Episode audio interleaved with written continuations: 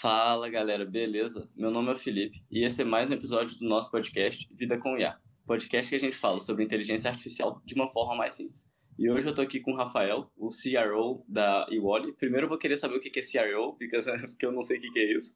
E bem-vindo ao podcast. E eu gostaria primeiro que você se apresentasse, Rafael, e depois falasse um pouquinho sobre a Iwally, por favor. Claro. Olá, Felipe, tudo bem? Um prazer muito grande estar aqui com vocês. É, falar sobre AI é sempre uma, uma, um prazer muito grande, mas rapidamente falando a respeito de quem sou eu. É, CRO é Chief Revenue Officer. Basicamente estamos falando de receita. Então, hoje eu sou diretor de receita aqui dentro da Iguori e tenho uma responsabilidade basicamente sobre quatro estruturas, que é a área de vendas, marketing, customer success e parceiros e canais. Então, esse ecossistema fica debaixo do, da estrutura de growth, né, que basicamente responde pela questão de receita. Então, desde o impacto no mercado até entregar a primeira fatura para o financeiro, fica aqui dentro da minha estrutura. Entendi. E falando rapidamente a respeito de mim, Felipe, bom, eu sou mineiro, é, pai de duas filhas lindas, maravilhosas, Catarina, Aurora, e casado, já tive aí um, uma jornada bem interessante no mundo de tecnologia e foi de lá que eu vim. Então, eu tenho formação em tecnologia, e, e segui toda a minha carreira, boa parte da minha carreira focado sempre em como que a tecnologia impacta clientes, mercados e sociedade. E sempre com essa paixão de comunicação e, ao mesmo tempo, usar a tecnologia para beneficiar né, pessoas e, e instituições, uh, eu fui crescendo numa ótica de como que a gente faz isso de uma forma mais eficiente. E foi por isso que saí um pouco do ambiente técnico propriamente dito e eu comecei a trabalhar muito mais focado em cima de negócio. É, comecei minha carreira muito cedo, com 16 anos, lá em, em 1996. É... Não, eu nasci em 97. Aí, tá vendo? Olha que legal. Né? Pouco tempo antes eu comecei a trabalhar com isso para deixar o mundo mais interessante e a gente conseguir conversar agora sobre podcast né? dentro, dessa, dentro, desse, dentro desse novo cenário mundial. Né? Mas a partir daí, eu passei por algumas grandes escolas de, de, de, de empresas, que eu posso dizer, em termos de gestão, de business. Uh, digo, passei por Dell, IBM, Oracle, fui empreendedor, vendi minha própria empresa e finalmente é, voltei hoje para o mercado.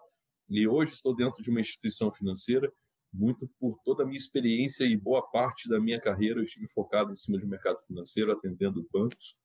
Então era natural que eu tivesse muita afinidade com esse tipo de mercado.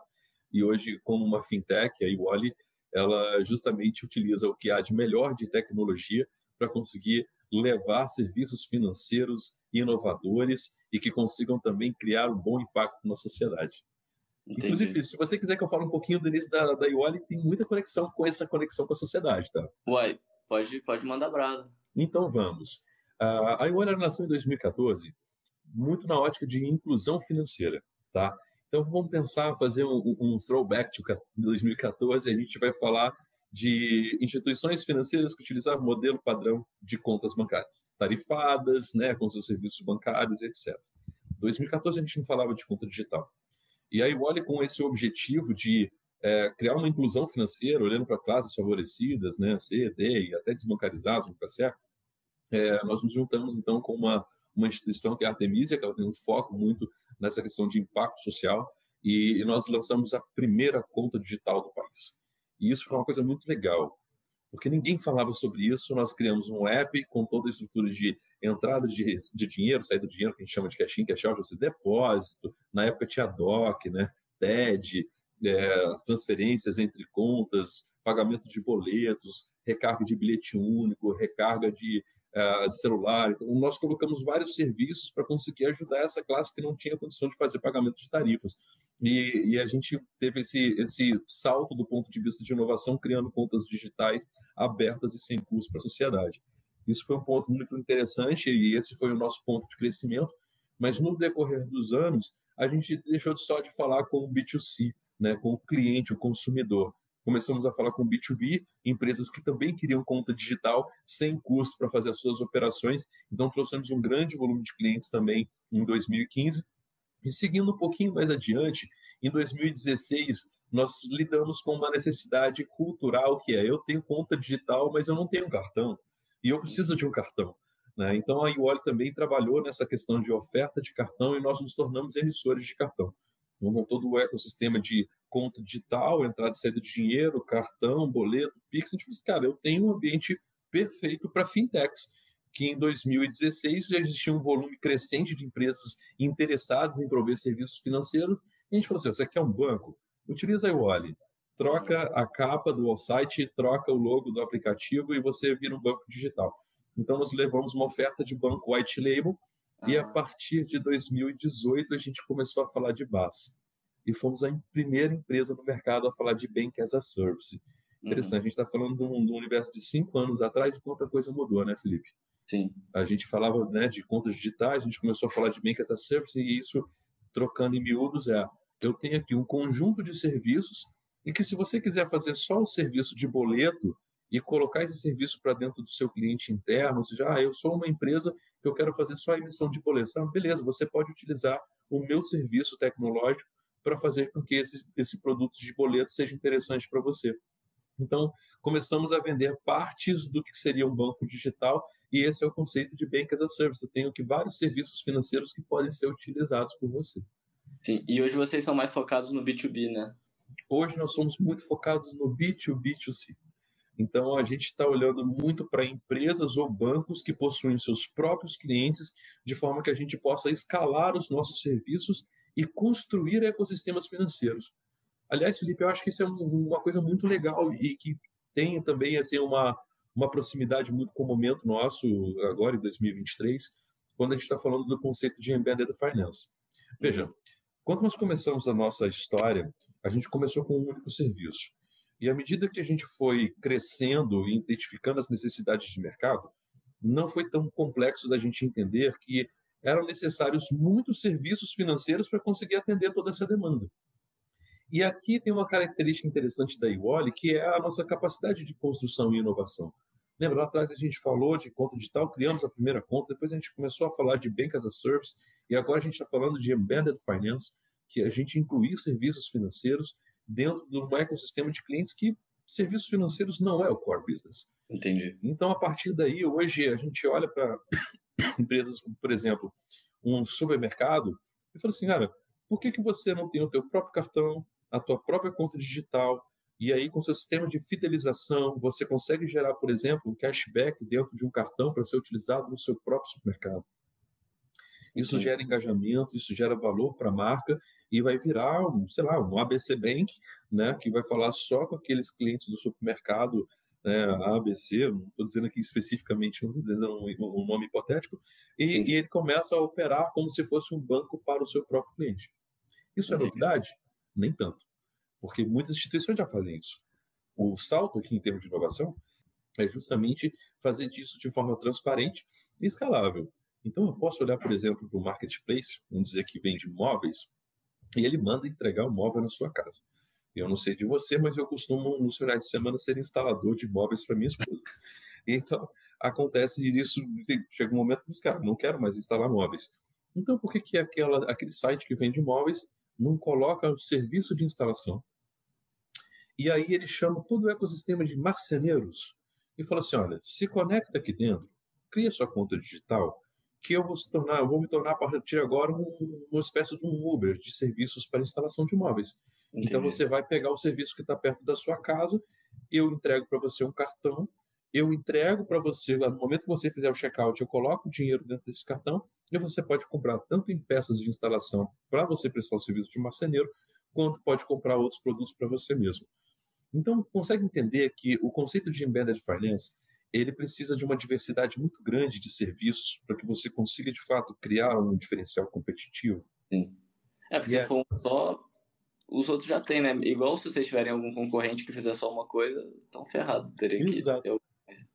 E é por isso que essa característica de construção, 100% da tecnologia que a gente usa é uma tecnologia criada por nós mesmos. Uhum. O banco que a gente criou é um banco que 100% os sistemas e as plataformas elas foram desenvolvidas aqui dentro.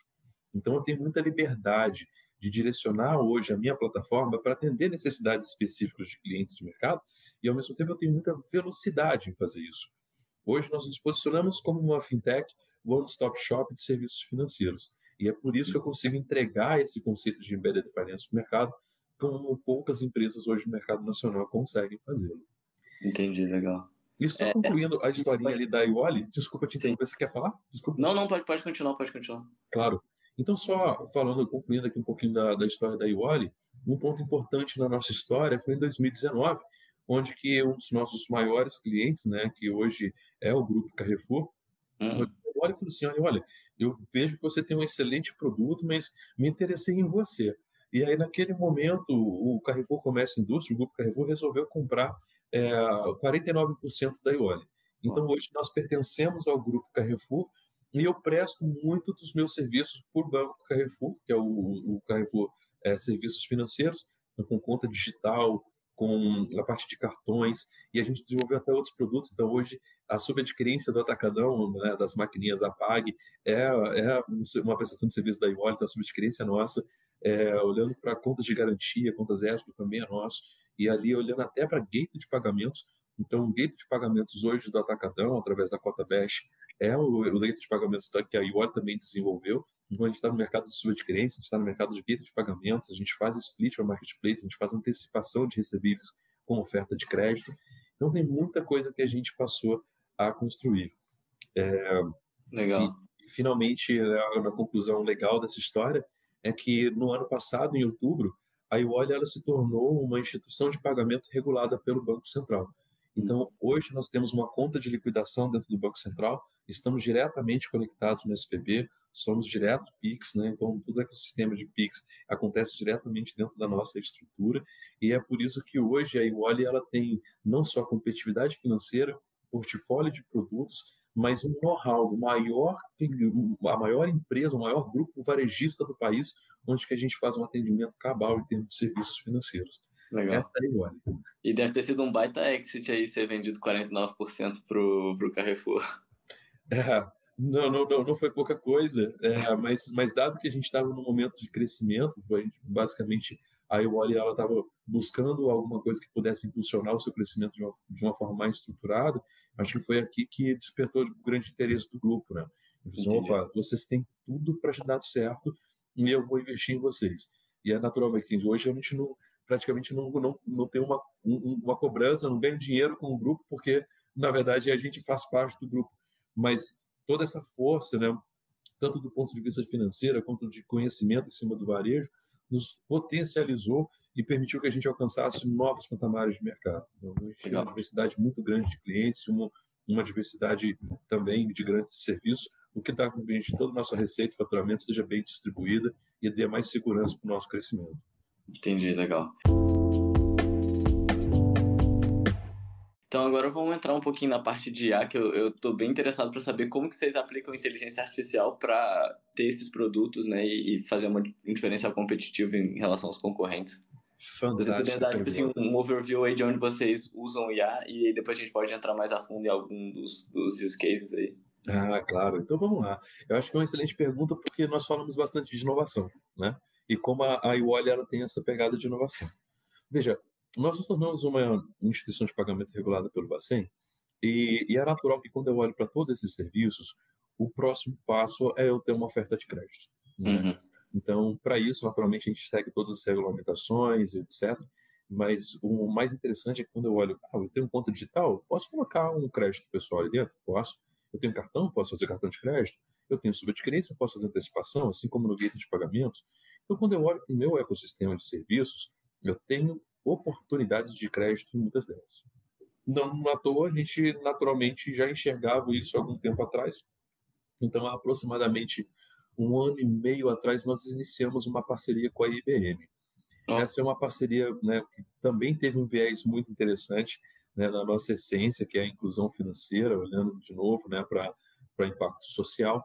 E um braço da IBM que olha para essa questão do impacto social buscou no Brasil, eu falo IBM nos Estados Unidos, buscou aqui no Brasil algum case em que ela pudesse fazer esse desenvolvimento. E encontrou a Ewali, né, dentro da nossa origem, dentro da nossa essência, até olhando, por exemplo, é, boa parte ali dos, dos das, das, das, maquininhas e do, do produto sobre adquirência do atacadão está focado em ambulantes, né, em MEIs, em empresas que são relativamente menores, e é onde, de fato, de novo, a gente tem muita força. É, a, lógico, eu tenho grandes clientes, eu tenho grandes contas, mas existe essa característica forte dentro da Iwari. E, e, nesse aspecto, quando a gente conversou com a IBM, a ideia era utilizar o Watson dentro de um processo de análise de crédito. A gente falou assim, cara, como é que eu vou utilizar o Watson, que é, trabalha com inteligência artificial, para fazer a utilização e uma oferta, finalmente, uma análise de crédito de uma pessoa? E é aí que entrou um pouco dessa novidade. Há, há um ano e meio atrás, nós começamos esse projeto, e, e felizmente o projeto, né, no final do ano passado, em novembro, ele teve a sua conclusão e nós passamos a fazer então alguns exercícios e análises de como que o Watson e como que a tecnologia da IBM, utilizando a inteligência artificial, conseguiria então trazer uma visão diferente de crédito. Porque, Felipe, para para pensar um pouquinho. Hoje, as ofertas de crédito, elas são baseadas em análises de grandes volumes de dados. Estamos uhum. falando de Big Data. Né? Então, quando você compra um score de crédito dos birôs, ou quando eu vou dentro de um banco, eles têm áreas enormes em que consumem volumes enormes de informação, de estimativa de renda, de lugar que você mora, dados do IBGE, do Ministério do Trabalho e Emprego, tudo para compreender a tua capacidade de pagamento.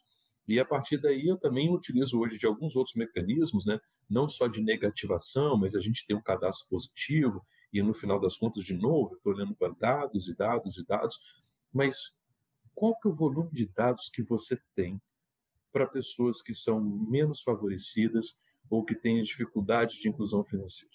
Interessante. Eu posso te dar um exemplo. Eu mesmo, eu não tenho crédito no Brasil porque eu quase não gasto dinheiro aqui. Então, quando eu voltei, eu tive um limite de crédito de 500 reais. Cara, eu, não, eu não consegui usar crédito em nenhum banco. Eu, eu tenho certeza disso. Porque, de novo, as, as, as análises que são feitas, elas são, elas são análises feitas, primeiramente, respeitando a LGPD, análise em cima de dados públicos, né? Uhum. Então, assim, existem algumas empresas especializadas em dados públicos hoje, é, mas, basicamente, eu não posso ter um dado privado, ou seja, um dado particular seu, sem o teu consentimento. Entendi. Mas, se é dados públicos, esses dados precisam estar na internet e pessoas com menos acesso à internet deixam muito pouca informação para ser processada e utilizada como análise. É por isso que esse modelo de análise de crédito, de concessão de crédito, ele é um modelo que não é tão eficiente quando a gente vai passando para esse nível ou para essa classe de pessoas. Né? Entendi. Esse, essa, essa fatia da população. E aí, como vocês fizeram para resolver esse problema? Estou curioso agora. Dados comportamentais. Então, uhum. quando a gente olha para dentro de casa, dado que o nosso início foi trazer uma grande população de desbancarizados e de pessoas com uma, uma classe social né, que infelizmente não tem um poder de aquisição tão grande, nós conseguimos colocá-los, incentivar e estimular o uso dessa conta e que hoje a gente tem uma base ainda bem interessante e relevante né, para utilizar como não só uma base de receita, mas de estatística. E a todos esses dados de compra, depósito, recarga, interesse em determinados tipos de, de, de serviços financeiros, toda essa movimentação bancária e todo o comportamento dele dentro da nossa instituição, acesso ao web, quantas vezes que ele faz, os horários que ele consegue fazer, quando ele faz depósitos, quando ele faz transferências, PIX, todos esses comportamentos, eles conseguem me dar hoje uma previsibilidade de receita de entrada e saída de receita daquele determinado cliente. Então, isso é muito interessante. Eu, eu, tenho uma pergunta: como que você consegue metrificar a qualidade dos dados comportamentais em relação aos dados massivos que você conseguir nas bases de dados públicas? Vocês têm algum estudo em relação a isso dentro da Iwali? Temos, porque aí eu estou utilizando os meus dados, mas são de pessoas que são já bancarizadas e que possuem seus dados, né? Então a gente tem esse contraponto. Então pensa, é, se, se, por um lado, dentro da nossa base de dados de B2C, de clientes que são diretos, inclusive se você, Felipe, quiser abrir uma conta da Iwally, entra dentro do nosso app, baixa o app dentro do, do, do da Apple Store, do Google Play, e você vai conseguir né, é, ser um, um, um, um, dos nossos clientes com facilidade.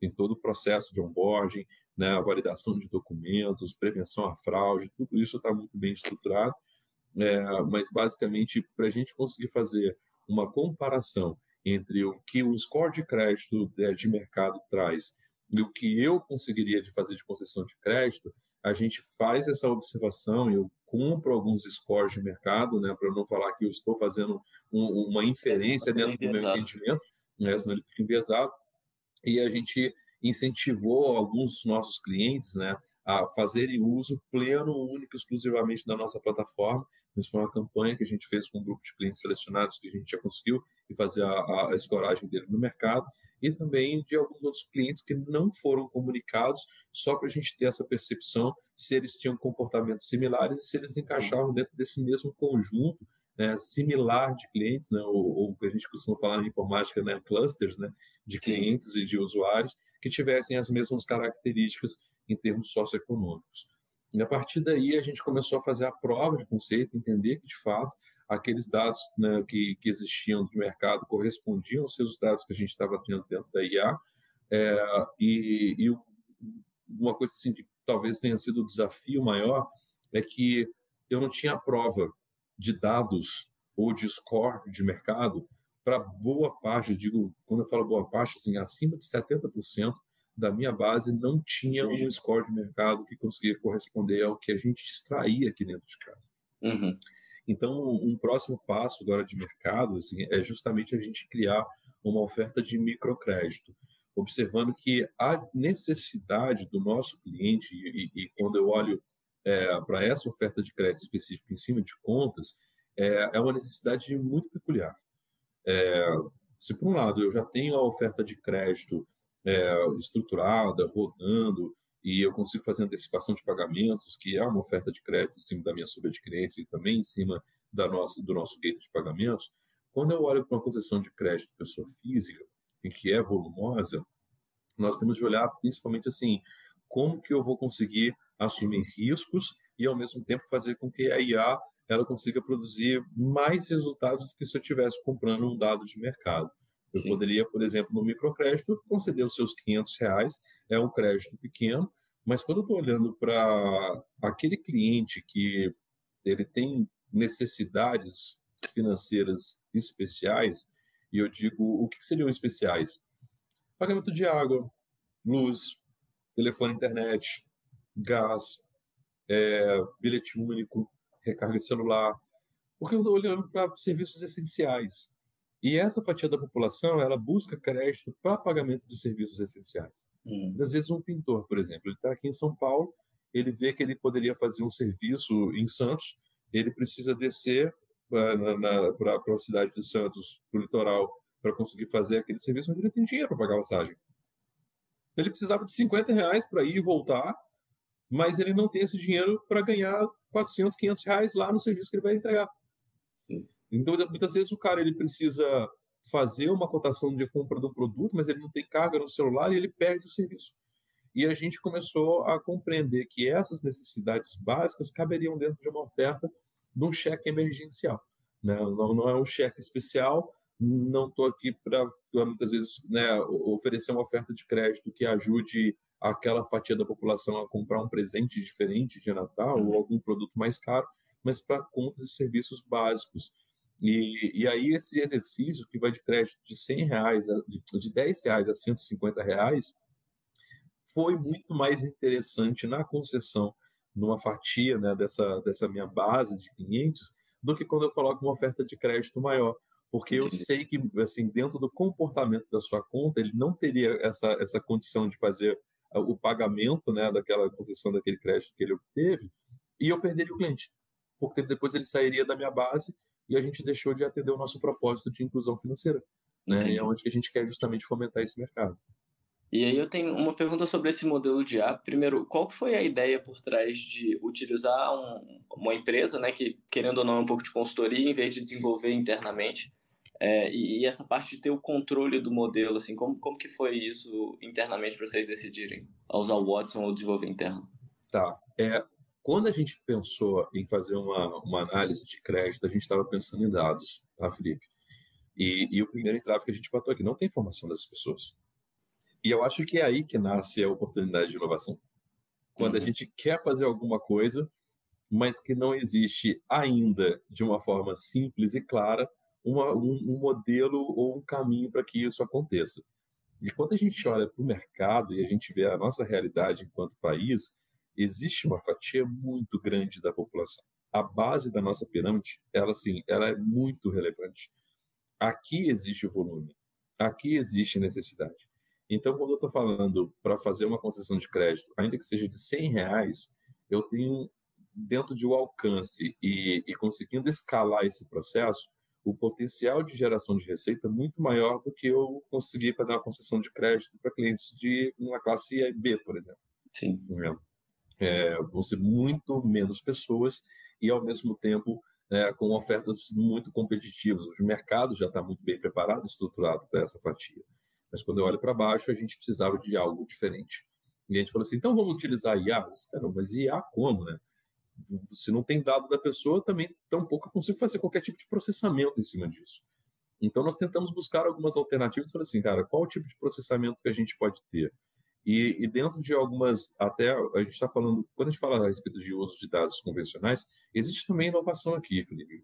Provavelmente você já já conversou com algumas outras instituições que trabalham nesse sentido, mas o que antes a gente olhava comprovante de endereço, renda, um comprovante de algumas outras coisas, hoje as pessoas usam quanto que o Felipe é presente na internet, quantos posts que você faz, se você tem hoje pessoas que falam bem, falam mal de você, que é um nível de exposição em mídia, se é positivo, se é negativo, se é análise de sentimento, e as pessoas começam até a mapear, hoje existem muitas empresas que fazem um mapeamento de interesses. Então o Felipe entrou no site de um fabricante de televisão e perguntou se aquela televisão tem Wi-Fi. Bom, cara, se você está fazendo a pergunta se aquela televisão tem Wi-Fi, você tem interesse em fazer uma compra de uma televisão, assim uhum. como de um carro, assim como de um carrinho de bebê, de um jogo ou de uma viagem, e tudo isso começa a mostrar interesses e comportamentos que podem refletir a sua condição financeira ou a sua capacidade de endividamento. Então, a pessoa que está fazendo e tem interesse por uma viagem internacional é diferente daquele trabalhador que ele quer sair de São Paulo e ir para Santos para prestar um serviço.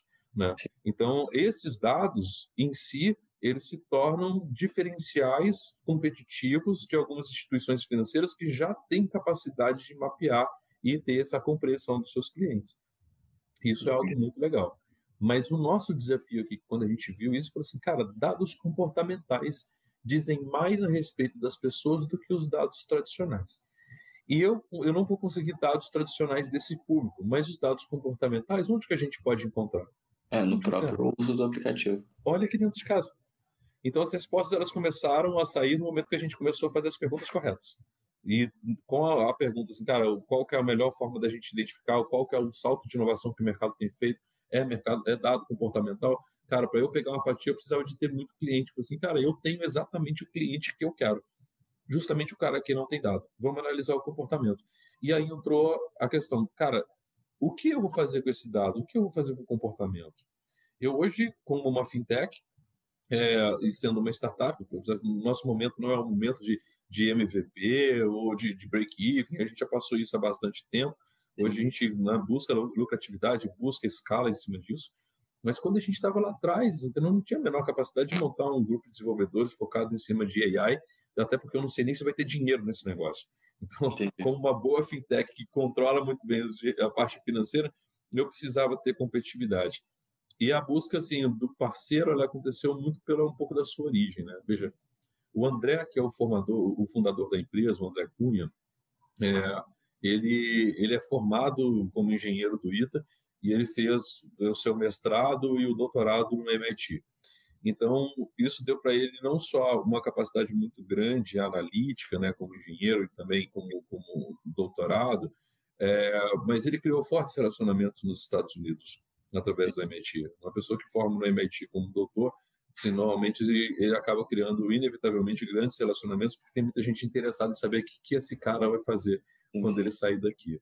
Então, quando ele veio para o Brasil, é, inclusive nós, a gente recebe com certa frequência convites e oportunidades para desenvolver pagamento instantâneo nos Estados Unidos e outros parceiros, bancos lá fora, né, ainda nos Estados Unidos, que, que, querem muito mudar um pouco da forma deles atenderem clientes, e tenta essa referência do André e da Iori lá fora, sempre é um facilitador. E, e, foi inevitável que, quando a gente falou de um banco que estava focado em cima de inclusão social, a própria IBM, entendendo né, a característica do banco, do André e dos seus relacionamentos, eles vieram até a gente e falaram assim, cara, eu sei que a gente já conversou no passado, mas vocês estão interessados em criar alguma coisa com inteligência artificial? E, e casou, uma coincidência muito positiva, com o nosso momento de interesse em construir alguma coisa que pudesse ler dados comportamentais. A gente falou assim, cara, acho que a gente tem um projeto aqui interessante. E aí veio um comitê da, da IBM dos Estados Unidos para cá, nós apresentamos todo o projeto, aquilo que a gente queria fazer, e a pergunta é, O Watson consegue fazer alguma coisa nesse sentido? De pegar dados de transferências, transações, depósitos, pagamentos, recargas e, e conseguir de alguma forma falar assim, cara, quanto que esse cara ganha? A gente já é a primeira variável que seria income, quanto que esse cara tem de receita, quanto que esse cara uhum. tem de, de, de renda é, dentro daquela família, né? Porque, veja, de novo, olhando ainda e compreendendo o nosso cliente, o cliente que tem uma conta digital, normalmente de uma classe favorecida, aquela conta digital é da família. O filho não tem conta, a esposa não tem conta, o tio também não. Quem mora naquela casa normalmente vai utilizar uma única conta, uhum. vai utilizar um único cartão. É, e, e, normalmente não é um cartão de crédito, é um cartão pré-pago para ele ser bandeirado, ele conseguir fazer qualquer tipo de compra, é, mas é um cartão muito transacional, é cartão de débito para fazer saque, que é o serviço que eles mais utilizam. Né? Uhum. Então, quando eu vejo assim, ele vai colocando dinheiro na conta, vai colocando dinheiro na conta, ele faz saque, a gente começa a entender quais os saques que ele está fazendo e, e, normalmente quais são os volumes dos saques, etc. Então, todo esse conjunto de informação, e entendendo que não é uma renda por pessoa, mas é uma renda familiar, a gente consegue ter compreensão de por que tantas transações e começa a separar pessoas que têm famílias pequenas, famílias um pouco mais populosas, pessoas que são, são sozinhas. Tudo isso o Watson conseguiu trazer através dos seus comportamentos, né? levando em consideração também homem, mulher, que também tem características de comportamentos diferentes. O homem costuma ser um pouco mais relapso nas suas contas, paga contas mais atrasadas. As mulheres elas costumam ser um pouco mais organizadas né? E são, o risco de inadimplência é relativamente menor quando a gente está falando de, de, de, de, inclusão financeira, de classe C e D. É, então, todas essas informações, à medida que elas foram sendo analisadas, gerou para a gente muito insight, coisas que a gente nem imaginava que poderia ser utilizado, mas que passou a ser consumido dentro do, do, do, do machine learning, né, dentro da estrutura do Watson, e que começou a gerar, então, essa escoragem de crédito para a gente levar isso para o mercado dentro de uma oferta de crédito emergencial.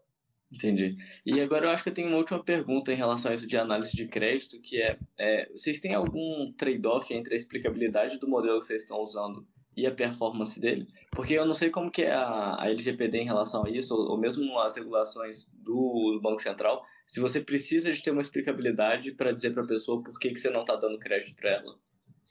Bom, a, a gente, esse, o rollout dessa operação, ele ainda não, não aconteceu, tá, Felipe? Então, uhum. eu preciso te adiantar que a gente ainda não tem os resultados concretos, é, uma vez que existem algumas questões regulatórias, né? Então, como eu não sou hoje uma, uma instituição né, que, que leva crédito para o mercado, naturalmente eu tive de construir um arranjo financeiro para essa oferta ir ao mercado. E isso, a nossa programação é que aconteça a partir de maio.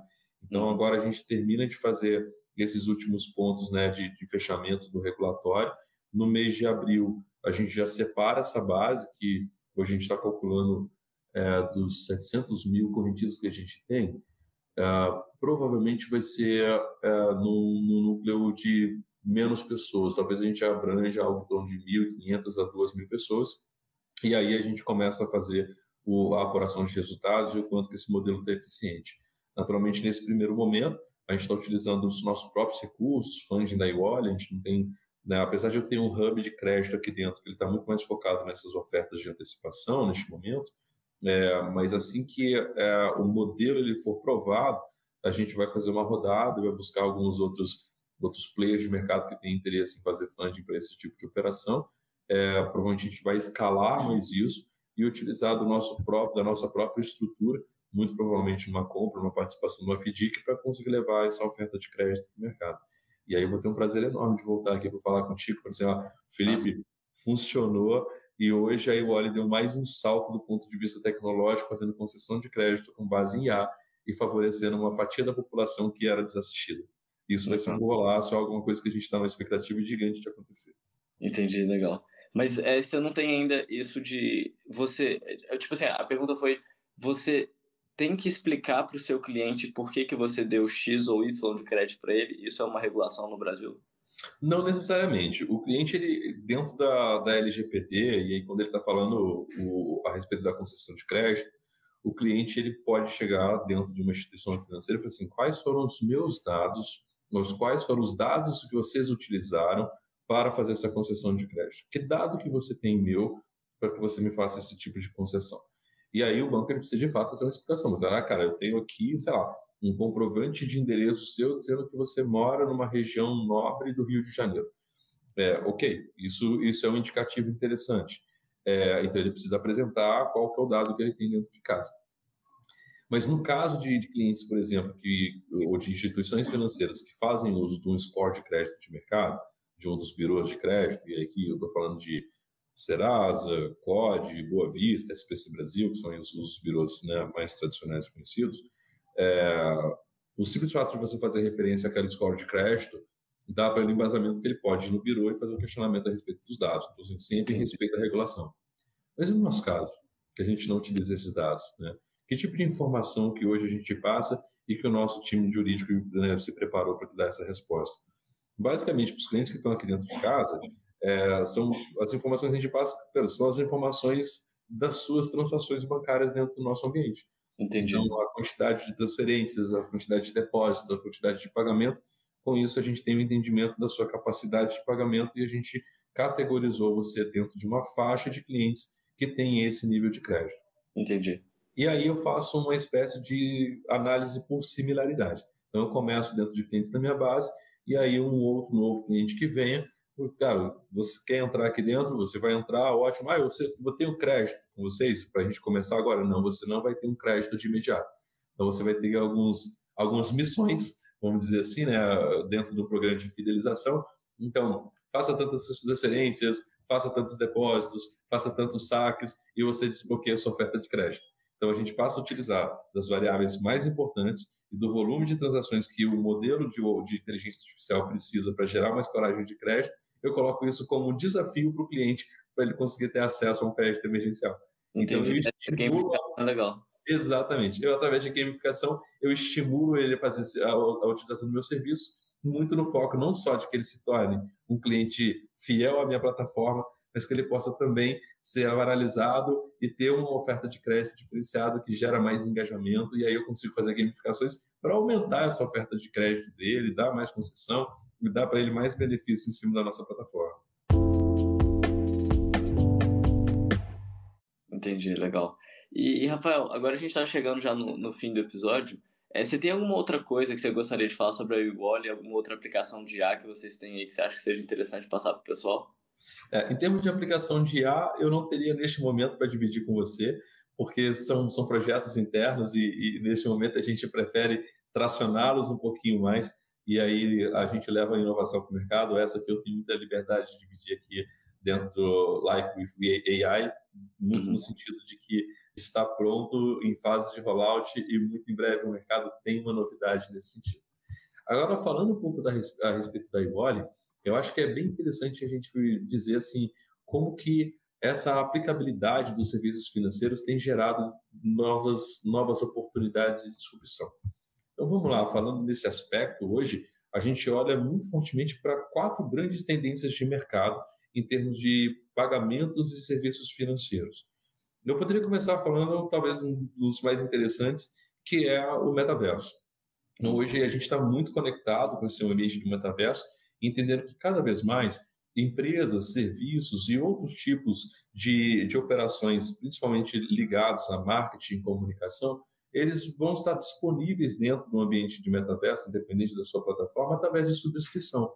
Então, se você é uma loja, ou se você é um, uma empresa que tem um outdoor dentro do metaverso, ou se você tem um prédio que quer fazer algum tipo de serviço, vender qualquer coisa, um serviço de assinatura de, de, de podcast como o teu, ou qualquer outro tipo de produto, você vai precisar de uma subscrição. E como que a Iwara está se preparando para fazer cobranças e pagamentos dentro do metaverso? Então, esse, esse é um próximo passo que a gente está hoje já levando para o mercado. Hoje a gente já tem uma estrutura que explora esses ambientes de, de realidade virtual e realidade aumentada, e isso aqui é um bom passo que a gente está tracionando numa tendência forte de mercado. Uma Legal. segunda que é muito interessante é, são a característica dos neobanks. O que, que são esses neobanks? Bom, depois que a gente teve aquele salto gigante de startups, e aí eu pensei, oh, não vou ser só uma startup, eu vou ser uma startup no mercado financeiro, e aí eles lançaram as fintechs. Agora existe esses neobanks que são qual é a próxima evolução de fintechs? Bom, são fintechs conectadas com necessidades específicas de vertical de indústria. Então eu tenho, por exemplo, fintechs focado em cima de agro, eu tenho fintechs focado em cima de varejo, né, que se denomina muito como, é, como fintail, né, de fintech para retail. Então, cada vez mais existe uma, uma segmentação desses neobanks. E aí o Oli vai seguir esse caminho? Não. Nós não seremos um neobank hoje, primeiro, pela minha elasticidade em termos de mercado. Hoje eu atendo automotivo, hoje eu atendo varejo, hoje eu atendo agro, hoje eu atendo educação, hoje eu atendo governo. Então eu atendo diversas estruturas. E a gente prefere se posicionar com ofertas específicas para aquela indústria, ao invés de se tornar um finteio. Até porque, Felipe, eu, eu entraria um pouco em conflitos dentro do próprio grupo que eu pertenço. O grupo é. Carrefour ele tem o Carrefour Serviços Financeiros como a finteio do grupo. Né? Então, assim, a gente não quer entrar dentro de uma, de uma linha de competitividade, muito pelo contrário, a gente quer cada vez mais apoiar que a finteio do grupo, que é o, o Carrefour Serviços Financeiros, cresça e continue a ser esse, esse, essa instituição financeira tão relevante para o mercado nacional. Legal. Um terceiro caminho de, em termos de inovação que a gente está trabalhando é com respeito às, ao, ao que a gente chama de, de mobile payment marketing. E, e, falar de mobile payment marketing é muito legal. A gente está falando aqui de veículos, aeronaves, a gente está falando de todo todo o ambiente que é móvel, né? Então, dentro desse sentido, no aspecto de, de mobile payment marketing, hoje a gente está é, trabalhando dentro de um projeto para uma das cinco maiores montadoras do país, aqui quando você comprar um carro, naquela multimídia que tem dentro do veículo, você vai ter uma conta digital. Uhum. E é uma conta digital conectada dentro de uma, dentro de uma empresa como a iWallet, em que todas as operações elas vão ser feitas por lá. E aí você questiona, pô, Rafa, mas qual que é a vantagem de você, dentro do Mobile Payment Market, ter uma conta digital dentro do carro? Bom, vamos lá. Se a gente fala, por exemplo, um pagamento de uma, uma conta de, sei lá, combustível, eu vou lá abastecer o carro e eu posso pagar com a carteira de dentro do carro. Aí você fala, Rafa, mas já não tem tag que faz isso? Sim, a tag está conectada com o seu próprio banco etc. E você acaba pagando onde aceita aquela tag, certo? Então a tag muitas vezes ela aceita em um, poucos aceitam de carros de combustível, mas muitos aceitam em estacionamentos, pedágios. Então a gente pode falar de estacionamentos, pedágio, combustível. E se a montadora ela trabalhasse uma estratégia diferente? Vamos falar de monetização de operações? Então, se a montadora ela fala assim, olha, eu tenho aqui um volume de 100 mil carros que vão ser produzidos com essa tecnologia. Então, ela pode chegar numa rede de distribuição de combustível e falar assim, distribuidora X, posto de gasolina com a bandeira tal, a partir de agora, você vai gerar, é, você vai, vai, aceitar o pagamento de combustível com ele. E eu vou colocar aqui dentro do meu app que você tem um desconto por isso. Então, ele consegue tombar ou direcionar uma base de 100 mil famílias para dentro de uma única bandeira de postos de combustível. Ah, legal. Você estabelece um acordo de que a cada litro abastecido você gera 10 centavos de cashback para aquele veículo fazer a manutenção e a revisão do seu carro, inclusive troca de peças. Então você vai ter uma série de empresas, uma série de famílias, melhor dizendo, que vão utilizar cada vez mais aquele posto de gasolina para que ele possa fazer a revisão dele de graça, inclusive trocar partes e peças né, de reposição, pastilha de freio, filtro, etc., incluído dentro daquela carteira. Então você está movimentando um mercado diferente. Assim como você pode fazer com vários outros tipos de mercados. Você pode chegar de uma, uma, uma rede de de, por exemplo, de lanches, de sanduíches, né, um Burger King, McDonald's ou similares, e você fala assim, cara, eu vou reduzir 60% da sua fila. Ao invés de você ter um primeiro contato para escolher qual coisa é o seu sanduíche, você ter o segundo contato para pagar, você só vai utilizar a sua retirada. Então, o teu carro vai mostrar qual, quanto tempo que ele vai levar para chegar até naquela unidade da, da, da, do restaurante, da lanchonete, e aquela lanchonete vai deixar aquele produto pronto para quando você chegar. E você vai lá e faz só o takeaway. Você vai lá e pega o produto e vai embora, porque já está pago. Então você pode fazer propagandas, incentivo, e você vai chegar para aquela indústria e falar assim: olha, eu vou jogar 100 mil famílias para consumir o teu produto. Então a gente está falando de uma, uma versatilidade muito grande, em que essas montadoras elas podem gerar receita financeira e finalmente conseguir fazer com que as coisas é, tenham muito mais fluidez. Depois a gente tem falado de metaverso, mobile payment marketing, falando a respeito de neobanks, a gente não deixa de olhar também para a própria evolução dos serviços financeiros, olhando para a estratégia de buy now, pay later, ou seja, você compra agora, paga depois, utilizando um Pix parcelado, utilizando um Pix troco ou algumas outras ferramentas. E modernizando os serviços financeiros, como a gente tem visto em tendências internacionais. Então, falando do ponto de vista de inovação, tem muita coisa que a iWallet está conectada e eu posso já te dar um insight de que a parte de AI está contextualizada em uma dessas quatro vertentes. Legal, legal. Pô, é, muito obrigado, Rafael, pelo, pelo episódio, tipo, todos os insights que você deu. Eu tinha muito pouco conhecimento nisso de serviço financeiro, não é minha área, e foi interessante saber dessa parte de análise de crédito, que dá para usar análise comportamental, em vez de só esses dados de, de varejo que estão presentes aí para todo mundo, né? Então, pô, muito obrigado pelo episódio. Foi, foi bem legal. Que legal. É, eu, eu, eu posso deixar o seu contato no LinkedIn para se o pessoal quiser se conectar com você e também vou deixar o link da Iwoli para o pessoal entrar se eles tiverem interesse.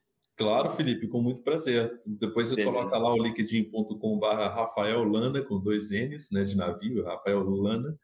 E, e aqui dentro da Iwoli, www.iwoli.com.br, vai conseguir chegar aqui no nosso site institucional. Sim. certamente lá vai ter bastante conteúdo para vocês. Eu vou colocar os dois links na descrição do episódio, galera, se vocês quiserem entrar lá no Iwoli, criar uma conta, se conectar com o Rafael. E, pô, muito obrigado. É, galera, também não esquece de seguir o podcast nas redes sociais. É no Instagram, a gente é podcast.lifewithai. E no LinkedIn é só Life. E é isso. Até o próximo episódio e tchau.